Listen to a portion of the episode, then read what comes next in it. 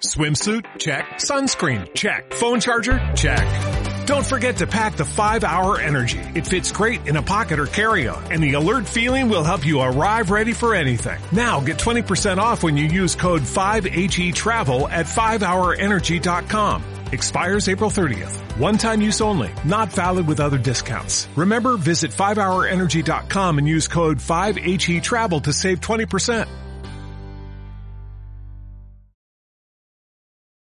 Palco VIP con Luis Martín en Eco FM. Hola amigos y amigas. Sábado 23 de febrero del año 2019. Bienvenidos todos a Palco VIP.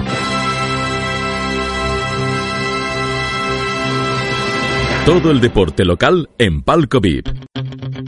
El mundo del balonmano también tiene un nombre en Palco VIP. Aarón Nieto Nieto, de la cancha al corazón. Derby por todo lo alto este fin de semana, pero mejor que lo cuente nuestro protagonista. Todo tuyo, Aarón. Este fin de semana el pabellón recibe al Campus Aurea en el Derby Las Burgas. Eh, este partido es la primera final para el pabellón que intentará sumar los dos puntos después del buen juego desplegado estas últimas semanas que no se traducen en puntos para el equipo lorenzo.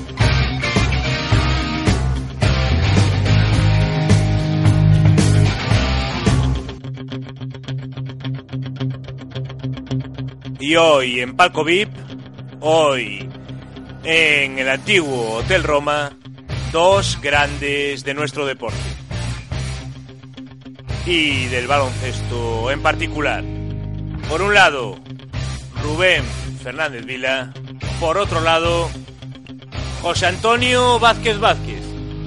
Por ese nombre a lo mejor no lo conocéis, pero si decimos un serbio nacido en Ourense, si decimos Sonny Vázquez, lo estamos diciendo todo. Dos oasis en el desierto de un mundo del baloncesto, de cambio constante, de cromos cambiados a final de temporada y que ellos mantuvi mantuvieron una trayectoria dilatada en el tiempo en el mejor equipo de nuestra provincia, por historia, por afición y por méritos logrados. Dos emblemas de nuestro deporte y hoy no podían faltar a nuestro palco VIP. Uno lo escucháis todas las semanas, al que le estoy eternamente agradecido y el otro ha sido una delicia de verdad. Si algo te da el deporte o dedicarte los medios de comunicación a él, es conocer a todos estos grandes jugadores, a todos estos grandes deportistas, a competidores natos de los que puedes aprender tantas cosas. Venga, os dejamos con esta entrevista y os emplazamos para el lunes. No os perdáis nuestro palco VIP con toda la jornada o todo la resaca que nos dejará esta nueva jornada deportiva. Comenzamos.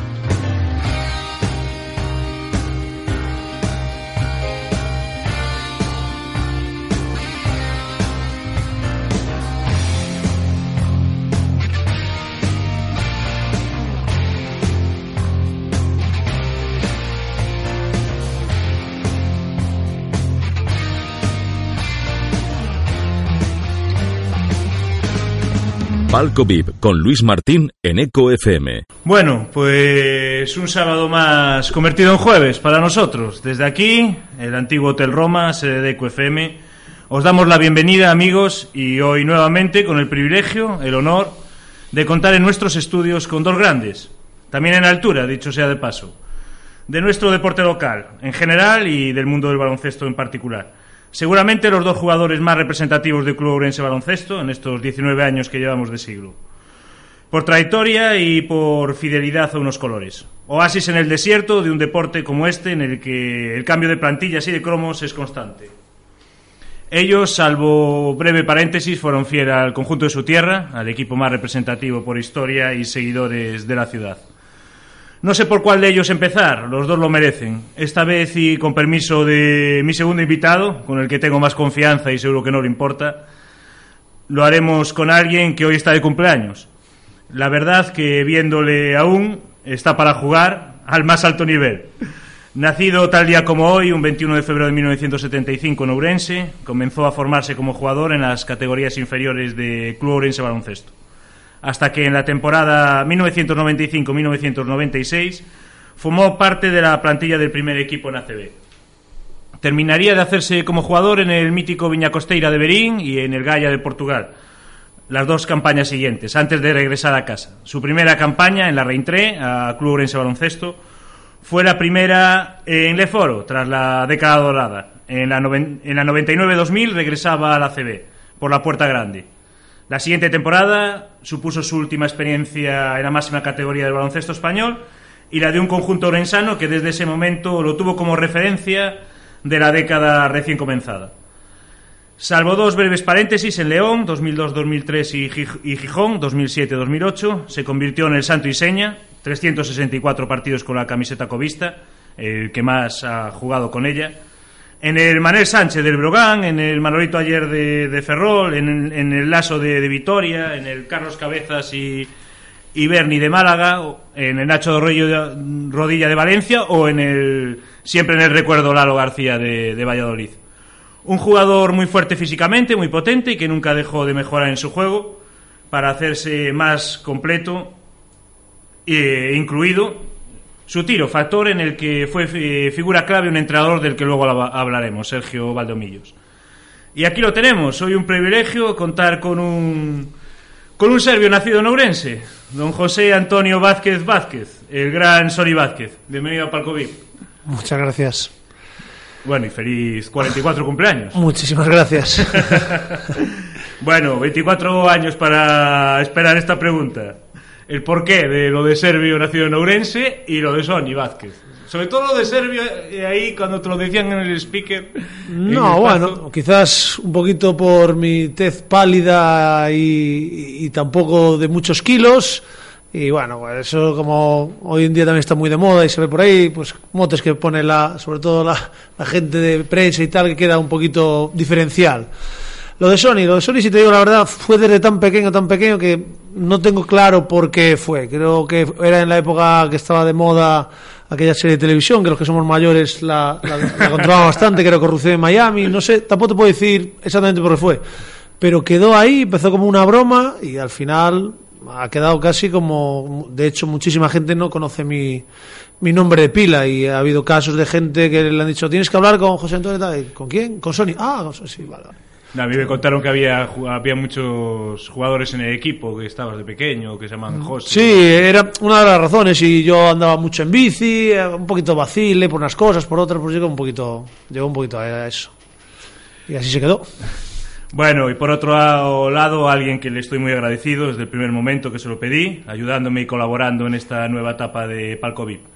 Además de ser cuñado de un hermano para mí, como es el gran Diego Mondelo, el Messi de la hostelería orensana, que seguro que nos está escuchando. Que aprovecho para saludar desde aquí y también para decirle que se estire y pague a nuestro protagonista y a mí una cena por la cuña.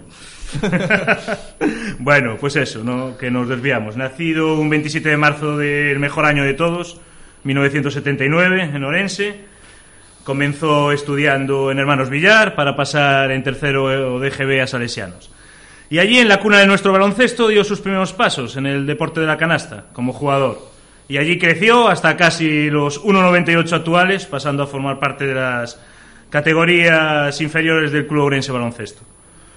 Con 15 años, un buen día, emigró a Valencia en busca de un mejor futuro y de cumplir su sueño. Me pongo en su piel e imagino que tuvo que ser muy duro irse a esa edad, a un nuevo lugar, un nuevo instituto, el Instituto Baleares, y a cambiar de ambiente y, de amigos.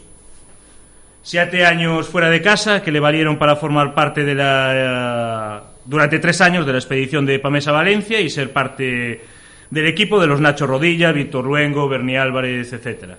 Casi nada al aparato, que conquistaron un subcampeonato de la Copa Saporta, eh, frente, bueno, perdieron la final frente a Benetton de Treviso. Estos años de peregrinaje fueron le, valieron para acumular experiencias en Calpe, en Liga EVA, eh, en el Eresa Valencia del 98 al 2000, en Mahón, Menorca, en Club Deportivo Salle, en Almería, con el elegido y en, en el cartera de LEF 2, en Algeciras, creo, ¿no? En 2003 regresó con mucha ilusión a Ourense para formar parte de un proyecto en el que los jugadores locales cobraban protagonismo. Además de su incorporación, llegaba la de Manu Conde Corval como base y la de Juan Blanco como alero. Junto a Sony, constituyeron el núcleo de jugadores orensanos de aquel equipo. Tras cuatro años, los dos últimos en Les Plata, ficha por Gestivérica Vigo. Y eh, para retornar tres temporadas después al club de su vida, donde logra un ascenso al Eforo. Los últimos años de, de trayectoria deportiva los pasa con una experiencia no muy agradable, como fue la de Orense Capital Termal, en Navo, y por último en Chantada, una plaza histórica del básquet gallego. Los dos conjuntos en EVA. Buen tiro exterior, recordado aquello, recordada aquella canasta que consiguió con Vigo desde el medio campo, en Tarragona, creo, y menos valorado de lo que se merece, y muchísimo más importante en aquel COP, pos años dorados, que, en el que tuvo mucho protagonismo, no solo en la cancha, sino también como, como pieza fundamental eh, fuera de ella. Un jugador de vestuario de los que defiende a sus compañeros a, a, capa y espada. Ya sabéis de quién estoy hablando a estas alturas, de don Rubén Fernández Vila, RV11, Rubi 11. Un privilegio que estés aquí con nosotros y gracias por todo. Gracias a ti. Bueno, pues nada, lo primero que saber es la labor que estáis desempeñando actualmente en el, si seguís ligados al mundo del baloncesto. Sony. Eh, sí, yo actualmente soy el coordinador de, baloncesto de, en Salesianos de la agrupación deportiva Bosco, eh, que tiene jugadores desde baby basket hasta nuestro equipo senior. Y bueno, digamos que esa es mi, mi actividad profesional a, día de hoy, está incluido en, la, el Colegio Salesianos. Además, bueno, igual que con Rubén, pues seguimos matando el gusanillo en el equipo senior del, colegio, como suele decir, cerrando el círculo, donde empezó todo, pues es donde debe acabar. Y disfrutando un poquito, pues eso, con los amigos y, y con el baloncesto, que al final es parte importante, fundamental y, y básica en, en mi vida. Rubén, Nada, como dice Sony, pues nada, disfrutando los últimos años, haciendo algo, porque hay que hacer algo de deporte a estas alturas, porque si no te pones como un, como un bazuncho. Entonces, mejor haciéndolo compitiendo, que por lo menos a mí me gusta más que, que lo que se lleva ahora, correr solo y esas cosas. Entonces, correr creo que ya hemos corrido muchas pretemporadas y yo, yo prefiero correr con los amigos y con un balón de por el medio. Entonces, pues y disfrutar, eso. imagino, del baloncesto. Sí. Ahora De, que... mientras lo sigamos haciendo, pues ahí seguiremos. Pero bueno, no queda mucho ya. Bueno, cantera del Bosco y del baloncesto en general, ¿cómo, cómo estáis viendo el baloncesto actualmente? Estas futuras promesas.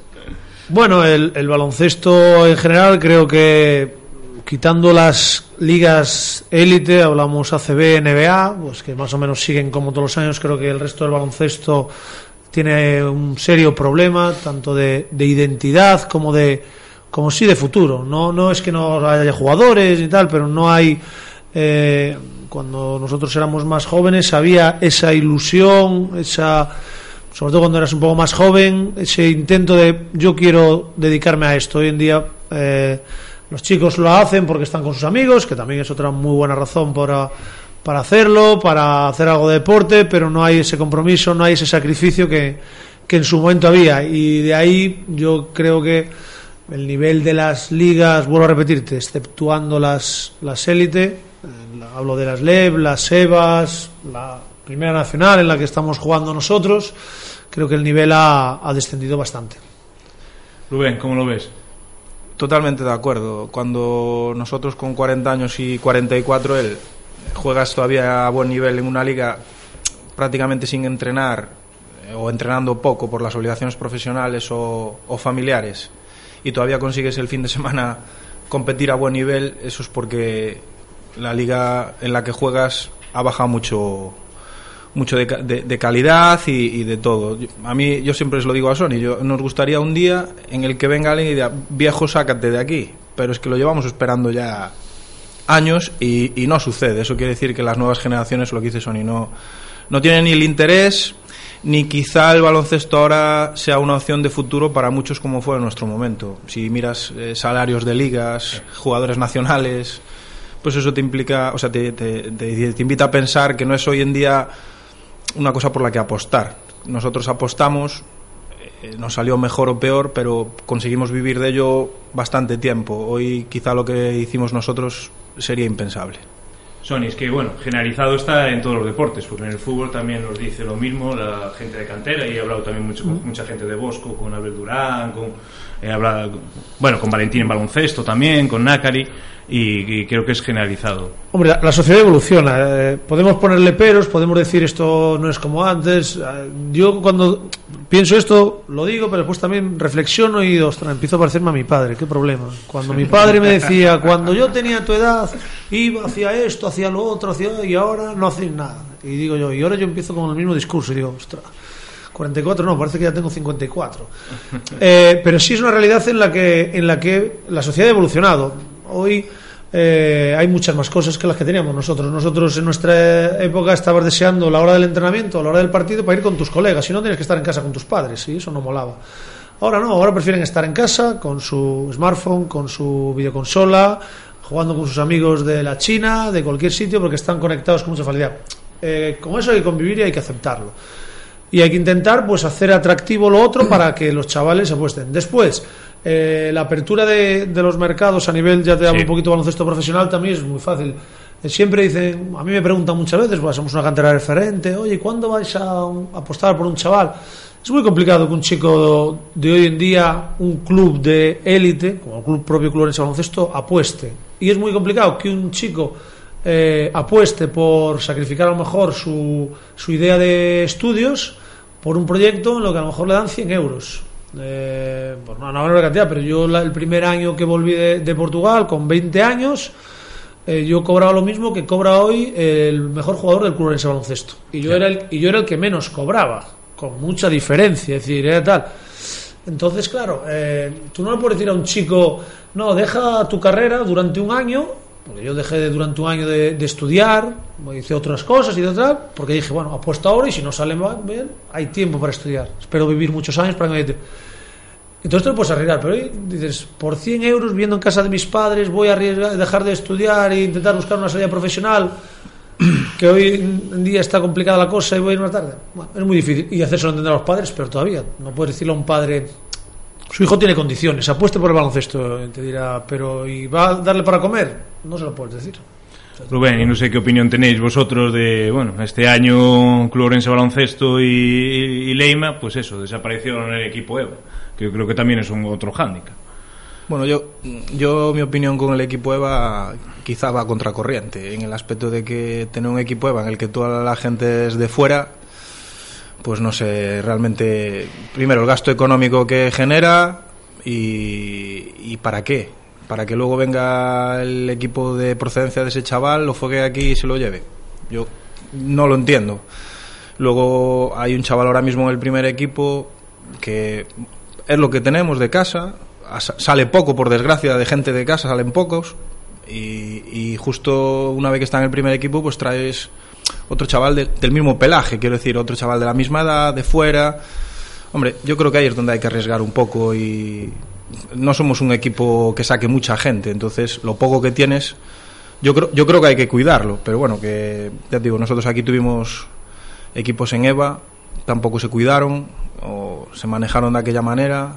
Tuvieron la suerte de poder aprovechar gente como nosotros que les hubiera ayudado a los jóvenes durante algunos años y todo se fue al garete. Entonces ahora recuperar eso unido a lo, todo lo que ha dicho Sony, que no la gente joven no se implica, tiene otras cosas en la mente, otras diversiones, es complicado sacar gente. Es que al final las, las últimas piezas básicas de jugadores de casa que han salido de aquí sois, sois vosotros, porque Pero no hay muchos más en la historia. por eso. Entonces, Después no, o sea- estuvo Albertito ahí de base un tiempo, pero tampoco du- duró no- casi nada.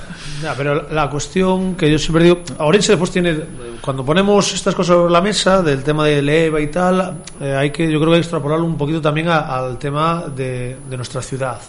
Es decir, ya, nosotros tenemos, en Salesianos, yo, hay jugadores con capacidad. De hecho, hemos tenido un, un junior este año haciendo la pretemporada con el primer equipo, eh, que podría ser un jugador porque se podría apostar. No apostar, vuelvo a repetirte, no asegurar que sea jugador. Pero claro, Orense tampoco nunca se sabe, no, no tiene, no tiene Claro. una capacidad, por ejemplo, también educativa universitaria para que los chicos se queden. Yo, yo de Salesianos hay muchos jugadores jugando en EVA, en Coruña, en Santiago, eh, en otras ciudades que se van a estudiar y siguen jugando, esa gente que tal. Entonces, es muy complicado. Y después, en, razón, en relación un poquito a lo que hablabas con Rubén también del equipo de Liga EVA, yo creo que los proyectos tienen que tener un sentido. Y el sentido no puede ser el jugar hoy. Me traigo un chico para jugar hoy porque quiero ganar. Tiene que ser la- el trabajo de base, como digo yo, es un trabajo de castillo de naipes. Montar un castillo de naipes cuesta bastante, hay que tener paciencia, ir despacito, pero si abres una puerta y viene algo corriente se te va a tomar por saco. Y esto es un poquito lo mismo. Si tú quieres tener un equipo de Liga EVA, tienes que apostar, pensando más allá de los resultados, pensando, mira, este equipo es para que estos tres chavales mejoren, que me tengo que traer un chico alto de edad, perfecto, que me aporten algo a mi primer equipo, entrenamientos, tal.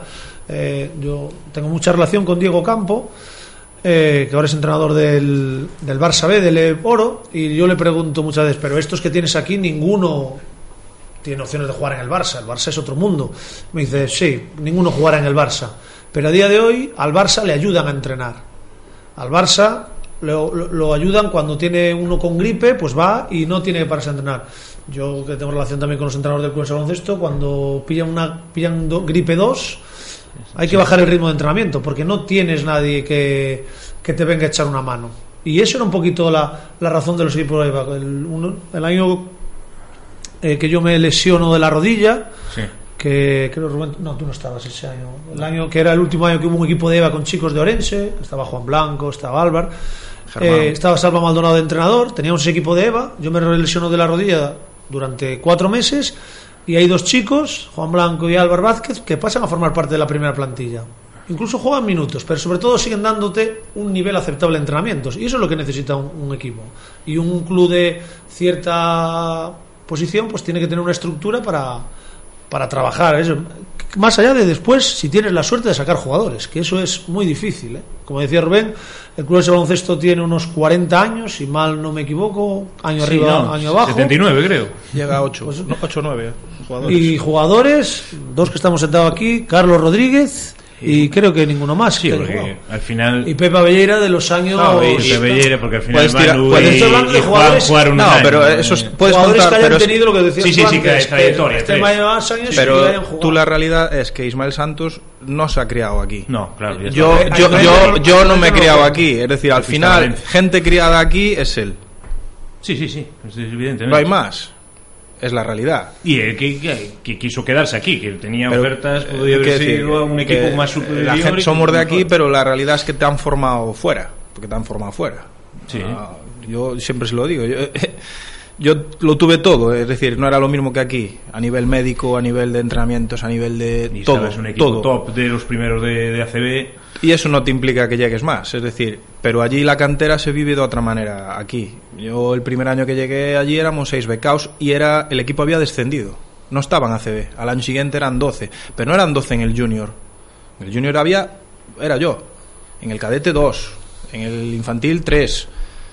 Y allí sí que buscan ganar el campeonato de España. Y quieres ganar el campeonato de España, pero para que esos chavales compitan, no por ganar el campeonato de España, sino por competir a nivel, para competir con los ocho mejores equipos de España, para que ese chaval tenga partidos de, de nivel que se asemejen un poco a lo que es después la la élite.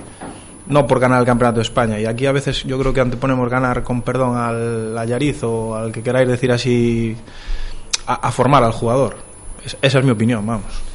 Bueno, os la tengo que hacer la pregunta. Que, ¿Por qué estáis, o sea, por qué no, no estáis vosotros en Club Orense Baloncesto? O sea, ¿por qué no se apuesta por la gente representativa, por cabezas visibles eh, en el proyecto, para, para por lo menos que, los- que los chavales pues los vean como espejos? Bueno, creo que esa pregunta no la podemos responder nosotros, tendrá que responderla los que están hoy en día en clubes de baloncesto. Eh, yo, y Rubén lo sabe, yo personalmente eh, he intentado, eh, bueno, yo cuando empecé a entrenar, mis últimos años de jugador, que ya empezaba a entrenar con niños, eh, bueno, siempre, además, que esto es público, la cantera de clubes de baloncesto siempre ha sido el Colegio Salesianos, de, a excepto desde hace cinco años, creo. desde de que Jorge Bermello fue presidente del Club de Baloncesto, que Sí. decidió no cumplir los acuerdos que había con el colegio, el colegio, por tal, decidió eh, hacerse cargo al 100% de, de la de la estructura de, base del club de, baloncesto que había en ese momento. Porque todo el mundo, de hecho, los primeros años nos costaba que la gente supiera que ya no éramos clubes de baloncesto y que éramos eh, salesianos. Eh, en ese momento a mí me dieron a elegir si quería quedarme a intentar sacar el proyecto de Clubes de Baloncesto o quedarme en Salesianos. Yo, eh, Clubes de Baloncesto para mí es, no sé cómo decirlo, es parte de mi vida. Gracias a de Baloncesto conocido a, a mis mejores amigos, a Rubén, a Juanjo Bernabé, a, gente que es para mí fundamental en mi vida. He conocido a mi mujer, eh, he vivido experiencias que jamás olvidaré, es decir, bueno, es parte tal. Pero en ese momento había que elegir y, y como se dice vulgarmente, había que comer. Y por desgracia, yo ya los últimos años como jugador veía que Clubes de Baloncesto demasiado pol- politizado, eh, Sí. no había una continuidad. Eh, Al final lo- los proyectos necesitan tiempo para funcionar. Si no puede ser que este año el presidente sea uno, el año que viene. Ahora llevamos unos tiempos que parece que está la cosa un poco calmada y eso también yo creo que es factor de que hoy en día la cosa esté yendo un poquito mejor y tal. Pero Rubén está, vivió conmigo momentos muy convulsos y de, y de, y de sinsentido. Sí. Entonces, en un momento yo necesitaba, una vez que salía de este mundo profesional y había que meterse al mercado laboral y algo que te, y quería seguir ligado al baloncesto, quería algo estable. Eh, yo ya tenía un niño y tal y quería algo estable y tenía claro que el colegio salesianos me iba a dar algo estable, serio y estable, que es creo que lo que buscamos todos a, tal. Hemos intentado desde mi persona y desde el colegio pues hacer algún acercamiento con el baloncesto, pero bueno, no, no han llegado a puerto, cada uno al final tenemos nuestros intereses, eh, esperemos, yo tengo la esperanza que algún día pues podamos hacer y desarrollar las ideas que tenemos en, en el club de baloncesto. Don Rubén Fernández Vila. Me toca a mí lo difícil siempre. No te calientes. No, no. Él, él sabe que hemos estado, como estamos tú y yo sentados en una mesa y reunidos y hablando del tema lo y, y en 24 horas cambiar todo. Entonces, tú cuando lo propones y tienes la idea y no va adelante porque otra gente no quiere, tampoco los puedes obligar. La realidad es que es así y, no salió y no salió. Pues, hombre, eh, como dice Sony, nos gustaría, porque al final el club no son las personas, es la institución. Y a la institución le tienes un cariño especial. Pero ya te digo, de estar reunidos y en 24 horas que se fuera todo al garete, pues creo que dos veces ya. Dos veces. Entonces, a la tercera yo no llamo. Si quieren que me, que me llamen, si me necesitan, pues aquí, aquí estaré. Bueno, cogemos el DeLorean. Eh, nos retomamos a la década de los 90, a 1995, cuando este señor debutó ahí en la CB y bueno, y Rubén estaba, estaba en la cantera. ¿Cómo, visti- cómo vivisteis los mejores años de- del COP en, en Liga CB? Bueno, yo lo vi como un, como un adolescente que, que- que está con, moviéndose con, con gigantes y, y disfrutando y aprendiendo mucho. La verdad que mi debut en ACB fue, pues como el de casi todos los juniors, muy testimonial ese año, Sí. un par de partidos cuando íbamos ganando, perdiendo, pero sí es verdad que me tenía, estaba en una dinámica del primer equipo de, de entrenar todos los días con ellos, eh, de poder jugar con jugadores como André Turner, como Chandler Thompson, que para mí me marcaron, eh, con gente que además de ser excepcionales jugadores eran excepcionales personas. Entonces, eh, ahí conocí gente que, vuelvo a repetir, de- a mí me ha marcado la vida y con los que con algunos tengo aún todavía mucho trato, como Frank Crujeiras, Carlos Rodríguez, eh, Javi Pérez. Es decir, para mí me marcaron y creo que mi, mi forma de entender el baloncesto la, la, la aprendí mucho con esa, con esa gente. Gente que lo daba todo, que, que era fiel a sus compañeros, que, que trabajaba día y que, y que lo daba todo. Entonces, eh, fueron ah, fue un- unos años que yo creo que eh, yo disfruté mucho y apre- aprendí mucho, sin tener un protagonismo, siendo como se dice vulgarmente el junior. eh, y tragando muchas novatadas, también es verdad, pero bueno, después también me trataban muy bien con otras cosas. Entonces, vuelvo a repetirte, fue lo que al final me hizo decir yo quiero ser como ellos. Estoy acordando de Morritos Bryson ahora, no sé por qué. Se me acaba de venir a la, a la memoria. Rubén. Era otro rollo. Pues vivías eh, con tu liga gallega cadete y en mi caso pues jugaba con el cadete, con el junior, iba a entrar con el sub-22 y para mí era felicidad jugar tres partidos en un fin de semana, a veces cuatro porque era la selección gallega o la selección orensana. Pasabas el día en la carretera con tu padre y con tu madre, pues ahora con la selección, mañana con y pasabas así todas las semanas, entrenabas todos los días. Yo tuve la suerte de que mi último año aquí eh, quizá no fuera el entrenador más técnico y mejor que he tenido, pero sí que el que me enseñó a competir, que fue Modrego, y yo le guardo Pocho un cariño especial. En Vigo, en el 2008, creo que fue, cuando el primer día que me hicieron la presentación apareció allí y casi me saltan las lágrimas. Quiero decir, que, que al final es, hay gente que en esa época que te marca mucho, lo que dice Sony, los compa- no era igual que ahora, es que ir al Pazo y veías a CB, y tú ibas, era, era una religión ir al Pazo. Ir a los partidos era religión. El sábado sabías que había que ir a ver el partido y, y no había otra cosa, no había móviles, quedabas por teléfono llamando y no había problemas. Era no te puedes comparar con ahora, pero yo lo que sí recuerdo era la felicidad esa de llega el sábado y juego, don Gonzalo abriendo el gimnasio, ese olor aún hoy cuando entras al gimnasio sigue teniendo eh, el mismo olor, a- no sé, a, a infancia. Yo es que me recuerda a eso, las canastas aquellas de mini con cajones.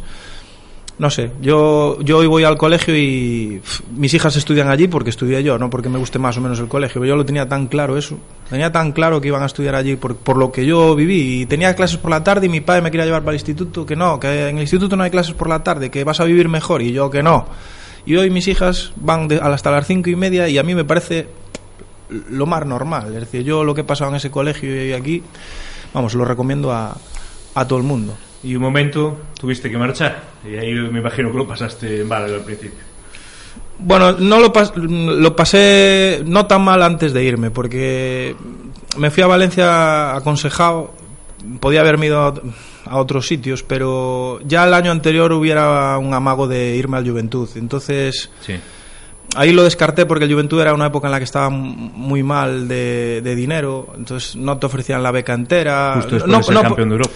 no por el tema económico, sino que era, claro, era si otros te dan todo y otro, y este la mitad, pues claro, no, no escoges eso. Y, y realmente me- cuando me fui a Valencia lo pasé muy mal los cuatro primeros meses porque en tu cabeza estás a mil kilómetros y, y realmente estás a un avión, pero tu cabeza son mil kilómetros. Y no era, y la distancia era mayor. creo. Y no era como ahora, que hay móviles, videollamadas, Estás ¿sabes? hablando, estás en contacto con todo el mundo. Mm, yo estaba en un piso con un tutor y dos compañeros y al final la semana se te hace larguísima.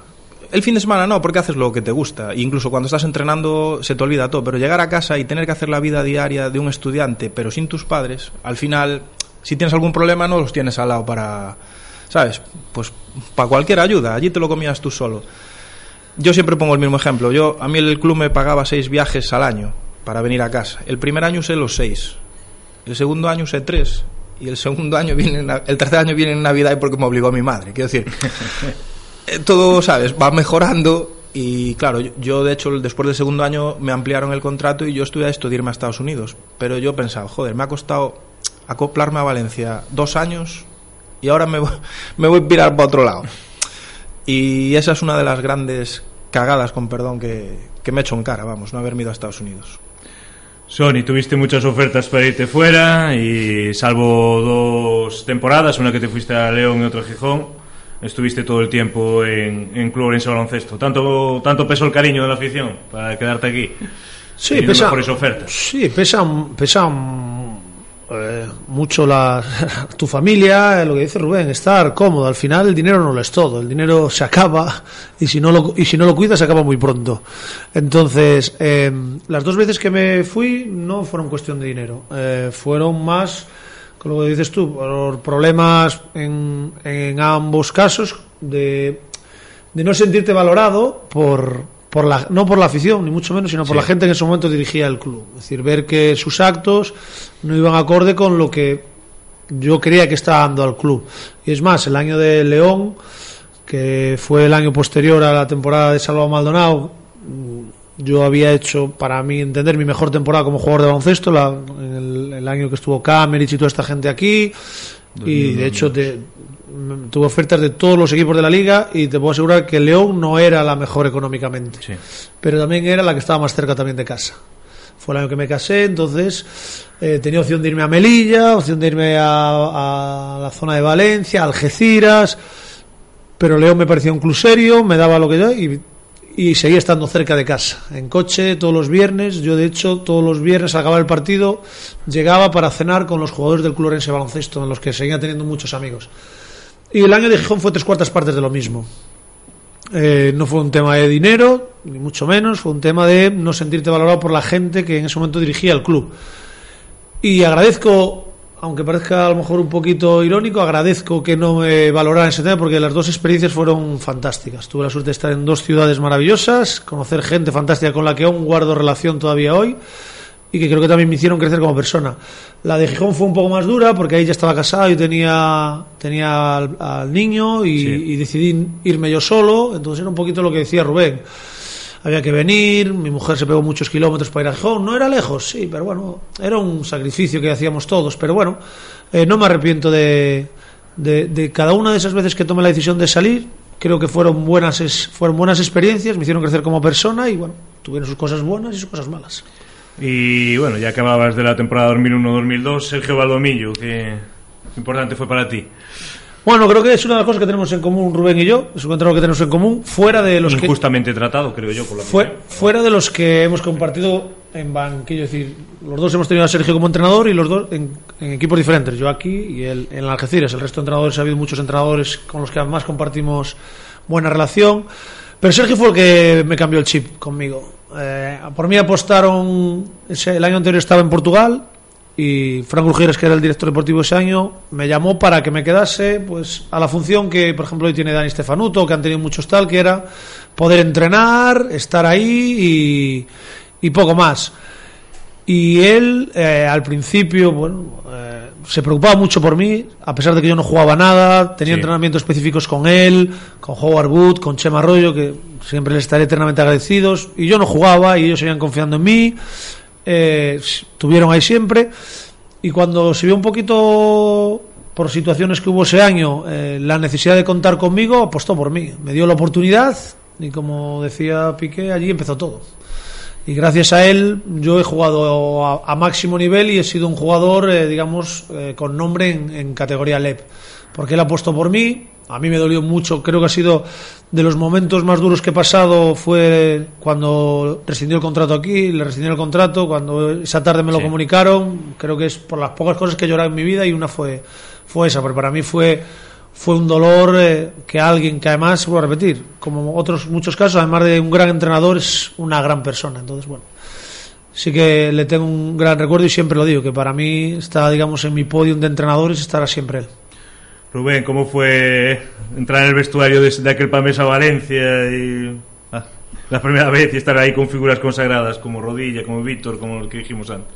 Lo mío fue muy, muy natural porque, ya te digo, aquel año habían bajado a Liga EVA. Entonces, aunque tenían la plaza ya de ACB para el año siguiente, pues eran un grupo de amigos. Eh, todos se venían de jugar en ACB, pero bueno, era, era un grupo de... eh, hasta que yo me fui de allí, ese grupo de gente comía y cenaba casi siempre junto. Eh, hasta los americanos venían a comer con nosotros. Es decir, era, claro, eran salidos, bueno, Rodilla era de Giria, pero al final Sí. era de al lado y, y- y tener a Víctor Luengo en común con todo, que era allí era Dios. O sea, eh, con perdón, no, allí no se trata a la gente como voy a decir aquí, bueno, Sí, sí, como sí, sí, Galicia, vamos a ponerlo así.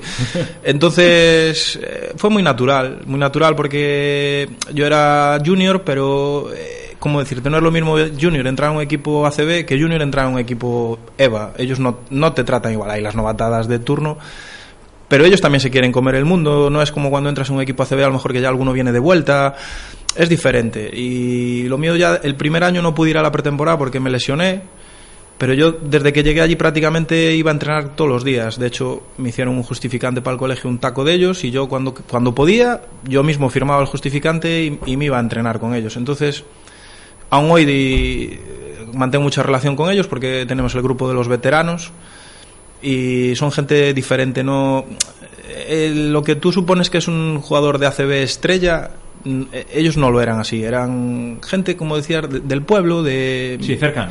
muy cercana y de- en el bar de al lado todos los días los miércoles paella y todos íbamos a comer juntos. Las pretemporadas era pues eso, jugando todos a la consola, lo típico de chavales, de chavales, porque yo tendría pues 17 años, 16 y ellos pues eso, 22, 23. Entonces al final no fue tan difícil, las novatadas de siempre, pero pero bueno, la relación a día de hoy sigue y eso es por algo.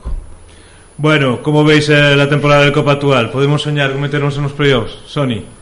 Bueno, soñar, no, yo creo que es casi una realidad. Ahora sería un poquito decepcionante no meternos en playoff. Eh, está muy igualada, es verdad, la liga, Sí. pero yo creo que el equipo está jugando muy bien. Eh, está en una dinámica muy positiva, está muy igualada, no te puedes despistar porque dos derrotas te ponen a la cola, pero también dos victorias te ponen segundo. Entonces, yo creo que tampoco creo que haya como ido por ahí ya soñar con que vamos a CB el año que viene, porque eso me parece un poco utopía. Pero sí que el, el estar en playoff yo lo veo bastante factible. ¿En qué posición? Lo como te digo, está tan igualada la liga que igual estás segundo como estás noveno. Entonces, bueno, eh, si las lesiones de los jugadores importantes les respetan y más o menos se siguen la dinámica y tal, yo auguro que incluso tienen opciones de pelear por tener factor cancha en el, en el playoff. Y que este año hay Final Four, que también es otro factor que ahí también puede ser más aleatorio de- si se pasa a la primera eliminatoria. Rubén, ¿cómo lo ves? Yo creo que puede ser un marrón importante para la clase política estando, estando, estando en elecciones, porque el equipo va bien, si le, como dice Son, si le respetan las lesiones, una vez metido en playoff, eh, ya sabemos lo que pasa en Orense en playoff, que el Pazo ¿Se llena? se llena y pocos equipos están acostumbrados a jugar con un ambiente tan de tanta gente, entonces puede pasar cualquier cosa. Ahora la pregunta es, ¿y si pasa qué? ¿Volvemos a 2015? o- Por eso, en- entonces... Bueno, ha, ha va- ha variado la situación de la ACB, eso tal. Yo a mí no me preocupa tanto el poder estar en la ACB como si el, si el club está preparado para hacer un proyecto en ACB. Bueno, a eso me refería. Es decir, yo creo que para la clase política sería un marrón, pero ya no sería el desembolso económico que se hablaba en 2015. Ha cambiado, se ha quitado el canon, que verdaderamente era el problema. La cuestión es, eh, como club, y cuando digo club no estoy hablando de los jugadores que fiches o no fiches, sino como club, un club necesita, además de los 12 jugadores, primer entrenador, segundo entrenador, delegado, operador físico, necesita muchas cosas alrededor. Y el club de baloncesto tiene eso, está preparado para tener eso. Que esas cosas a veces eh, se anda como para andar por casa. Yo conozco, eh, para como aquí hemos venido casos, el equipo de AVO, nosotros en Salesianos, equipos de Nacional, de EVA, un equipo de LEP, prácticamente con cuatro personas lo puedes. Y en el club de baloncesto se ha llevado con cuatro y con menos personas. Lo lleva Charo. En, en ACB eso no funciona así. ¿eh? La ACB te exige mucho y yo creo que para eso llevamos mucho tiempo sin estar preparados. Es la, Te la exige para hacerlo bien. Claro. Si lo quieres hacer de ascensor de un año sí, Y otro no, entonces es fácil. Nah, pero ya tienes ahí el ejemplo al lado. ¿eh? Breogán acaba de subir, y, y- pero es que Breogán yo creo que como club ya en LEP tenía otro... Era Logan estuvo muchísimos años. Pero, pero aun estando en LEP, lo que es el Claro. club, lo que dice Sony, el organigrama no es, no es lo mismo que aquí. Ahí hay gente trabajando, pues eso, digo 24 horas al día para el club. Nosotros aquí tenemos mucha gente que va cuando sale de trabajar y ayuda en el club. Es que es muy diferente. Es muy diferente. Es que y eso, eso económicamente supone La- gasto. la- a la, la gente hay que ACB pagarle por trabajar. La, ACB necesita un profesionalismo al 100% de todos los empleados, de, que- de toda la, de toda la empleados, no voy a decir la palabra, de toda la estructura del club en ese baloncesto. Desde el que esté en la cantera hasta, te voy casi a apurar hasta el que pasa la moja, entre comillas, pero la. Pero necesitas tener un, hoy en día, y en los tiempos que corren, ya te voy a- hoy en día tienes que tener un community manager, que si no tienes un community manager no eres nadie. Porque tienes que tener, las redes sociales tienen que estar funcionando todos los días. Tienes que tener un encargado de marketing, tienes que tener un encargado para la relación de, con la ACB, con los árbitros, alguien que se encargue de los temas federativos. Eh, por supuesto, un, gestor. No, yo creo que. Eso, eso más o menos lo en tienes de aspecto- ahora, pero en ese aspecto sí, tendría que aumentar la Deportivo. plantilla a nivel técnico. Yo creo que lo único verdaderamente que tiene nivel ACB en Diego Cruz Baloncesto es el cuerpo técnico.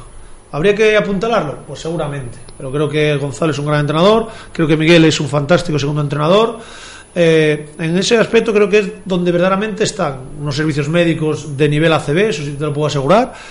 Eh, nos faltaría lo, lo que es lo que te estoy diciendo. ¿Quién se encarga de preparar los viajes? ¿Quién se encarga de preparar esto? No puedes viajar como se viaja ahora. al tal. Tienes que eh, voy a repetirte, el ACB, la gente igual no lo no, ve la tele y ve eso, pero es todo lo que hay alrededor. Es decir, tiene que haber alguien que esté pendiente de los jugadores. Yo, yo, voy a cortar la Yo cuando, cuando yo entré en Valencia, en las oficinas, el primer año había el gerente, cuatro personas en la oficina, el manager general, el tutor de los pisos y luego ya jugadores. A día de hoy, quitando ya que han puesto la alquería esta, que es la bomba, los, las pistas y todo, en cinco o seis años en la oficina pasaron de ser cuatro a ser 40. Es decir, 40. Eh, no es lo mismo, pero allí te mueves en un equipo en el que hay 9.000 socios todos los años. Es más, hay, hay reservas que no se pueden dar porque queda fuera. queda fuera. No es lo mismo. Pero quiero decir que el nivel que te hace falta para manejar ese volumen de gente, de cuando son los carnés, de cuando. Todo eso no lo puede llevar Charo. Que aquí estamos acostumbrados a que la pobre, como lo hace todo y lo hace bien, sí. ala, todo para Charo. pero es que eso si es en ACB no, no puede ser así. O Roy en el sentido de también. Yo a los de ahora no, yo conozco a Charo porque es de mi época y ahí sigue, y, pero si no, eh, sería, seríamos el equipo ascensor, porque por algún lado, cuando un proyecto no va apuntalado, por algún lado se cae. y no tiene por qué ser por el equipo, ¿eh? Será porque las, las cuentas no cuadran o otro tipo de cosas. Bueno, pues muy rápidamente, que es la tradición en nuestro programa los debutantes, Rubén no es debutante, pero bueno, aquí en el estudio sí. Venga, un ídolo, un compañero y, y el mejor recuerdo con lo que queráis de estos años de baloncesto. Preguntas difíciles, pero... Eh, un ídolo, pues los de nuestra época de siempre, y esto es lo que estamos hablando. Michael, Michael Jordan. Vale. eh, que aún lo atrevan a discutir. Ahí no, no tal. Eh, el siguiente era un compañero, eh, Juanjo Bernabé. Y la última era. Uh, el mejor recuerdo que tengas el mejor del, recuerdo, del baloncesto, del baloncesto en general. El baloncesto tengo varios. Es decir, por supuesto, el ascenso a CB en Menorca fue fantástico. La Copa Le Plata que ganamos en Santiago a mí personalmente me marcó bastante eh, el baloncesto y bueno, y el típico de mi vida, pues mi hijo, digamos, el nacimiento de mi hijo.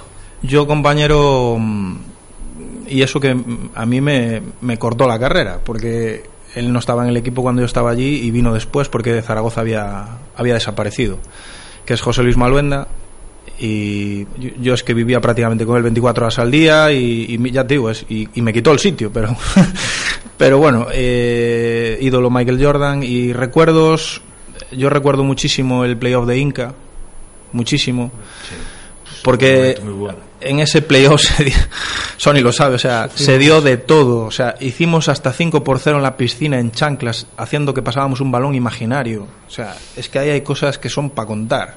Y el quinto partido, la cara de Ricky Wright antes de tirar los dos tiros libres, que parecía que estaba tomándose una Coca-Cola el tío, y, yo estaba en el banquillo y, cagado perdido, ¿sabes?